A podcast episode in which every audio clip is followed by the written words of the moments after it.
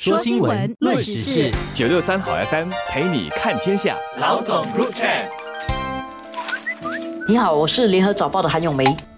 你好，我是联合早报的洪一婷。哎，一婷，我们都说英雄出少年啊。其实犯罪啊，也是少年出的，就是很多少年呢，其实也是会干下一些令人感到非常惊讶的一些案件。很遗憾的，就是连续这几天，我们都看到一些比较令人关注的一些犯罪的一些案件呢，其实都是涉及呃比较年轻的人干下的。其中呢，就是 OCBC 的这个罪案，大家应该都还记得吧？几个月前呐，发生的这个轰动一时的这个银行钓鱼骗案啊，当时就有大概两个月内有七百六十八。八个人报案，损失的金额总达超过了一千两百八十万元呐。涉及这个华侨银行钓鱼骗案的首个青年，昨天呐早上已经认罪了。他这是一个二十岁的一个青年，他为外国的犯罪团伙工作，纠集了一群人呐，大概八个嘛，都是年龄介于十七到二十一岁的青年，一起来干这件事情。他昨天呢在法庭上认罪了，当然还没有下判呐。但是他所面对的这个十五项控状里面，其实看起来挺惊人的。他又涉及了这个欺骗啦、纠众闹事啦、抵触贪污法令啦、贩毒啦、严重罪案法令啊、社团法令啊，还有滥用电脑法令等等，其实相当可怕。他昨天承认了其中五项，其他的就交给这个法官下判时一并考虑。华侨银行的骗案，当然令人震惊的不只是金额了，更多的也在于说哈，就涉案的人其实都是很年轻的，当中有好一些就是刚刚成年或是未成年的。第一个呃认罪的这个青年呢，就二十岁而已，然后到二十岁其实涉及的那个呃控状啊，就是已经有这么多种不同的类型，可见就是有一点像是犯案累累这样的一些情况。这个事情也让我想起说，年轻人的这个犯罪问题哦，好像。并不是罕见的，因为另外一个这几天报道的也让人比较震惊的，就是几个参加律师考试的，已经是法律系毕业生啊，他们在参加这个律师专业考试的时候作弊了。这一个比较令人感到震惊，是因为律师本身就是牵涉到这个法律工作，如果律师在考试的时候去去犯罪，本来考试呢就要考你知不知法嘛，然后你还犯罪，那不是等于？真正的知法犯法了吗？这样的一种行为啊，让人感到震惊，而且让人觉得应该去正视它。因为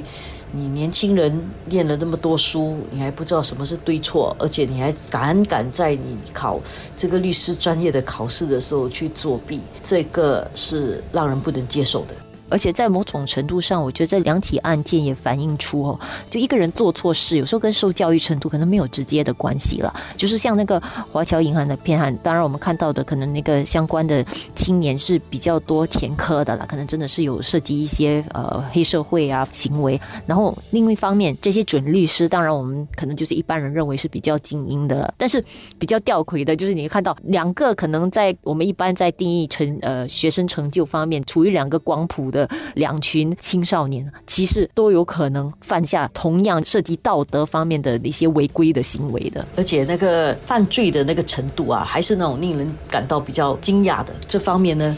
会让人家想，年轻人的道德标准啊，或者他们的品德的要求啊，是不是下降了？对家长来讲，就是就是一个警钟了。每次大家就会觉得下一步就是，呃，到底教育年轻这一代哦，是不是我们哪里做的不够？为什么他们的是非观啊、道德的那个价值观本身就是这么薄弱了？特别像说考试啊、作弊这这些，我们可能很小，我们都知道是错的行为。然后像是盗用人家的户头啊去赚钱啊，这些我们都知道这些是很明确的是错的行为。但是为什么这些青少年还是会做这样的事情？当然，我们也要承认一点啊，就是诚信。很重要，然后我们一直不停的在讲诚信重要或者品德重要，现实中还是不能够根除犯罪的行为的。只要人性之中哦还保持一定的贪念或者你这个念头、你的欲望超过了你的能力的时候，就有些人会就是行不正啊，就去犯罪了。但是可能成人啊，要更加注意身边的小朋友在做事情的时候，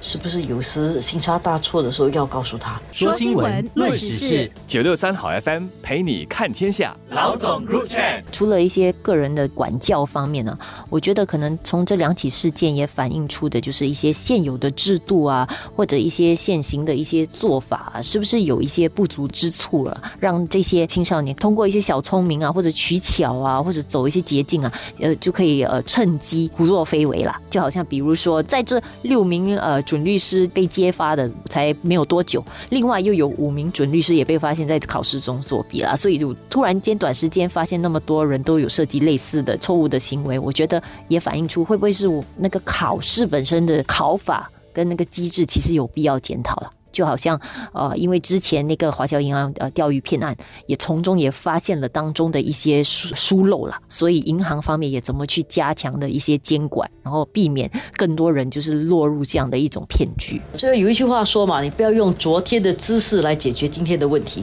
在防范罪案方面也是一样的，你不要用昨天的条例哦来管理今天的人，然后以为这样可以防止。今天的人去犯案，因为什么？因为昨天的条例很多时候呢，行之已久了，人家就会慢慢看到一些漏洞。因为很多时候人家讲 rules is for people to break，right？所以就是一些条例的是让人家去看到漏洞，不法之徒就会去破它。但道德标准比较高的人，就看到漏洞的话会去举报。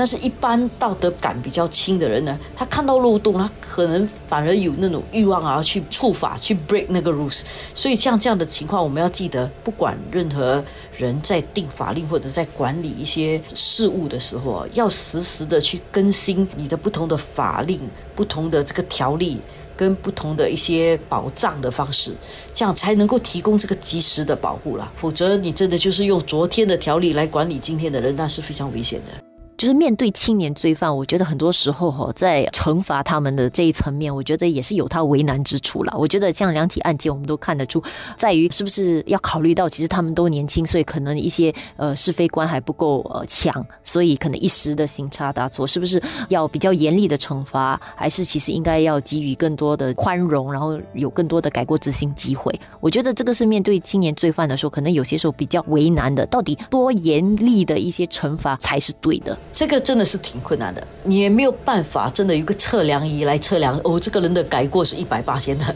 还是这个人的改过呢只是七十，或者有些人的改过呢是装出来的，这你都很难测量。但是呢，因为他们年轻嘛，人生还有很长，我们又不希望说法律啊能够一下子就在他们二十岁的时候已经定他们死刑了，这个一生就完蛋了，很难翻身，又不希望那个法律会让人这么绝望了，所以这个部分也是一个。非常考判断的。好像那个律师的情况的话，看得出他们也没有马上就让他们永久的不能够考职业资格，就是至少是说拖慢他们获得职业资格的这个时间，让他们有反省的机会了。所以呃，很多时候对于青年罪犯在惩处的当儿，也希望他们有机会改过来。更重要的是，希望说这些青年罪犯经过这些教训以后，真的会会从中学习，然后下来真的是改过自新了。我觉得那个律师呢，让他们延迟一点拿到那个执照，然后看他们去。呃，改过，呃，尤其是这个思想的改造方面呢，让自己的是非感更强一点啊，长久是好的。因为下来他们，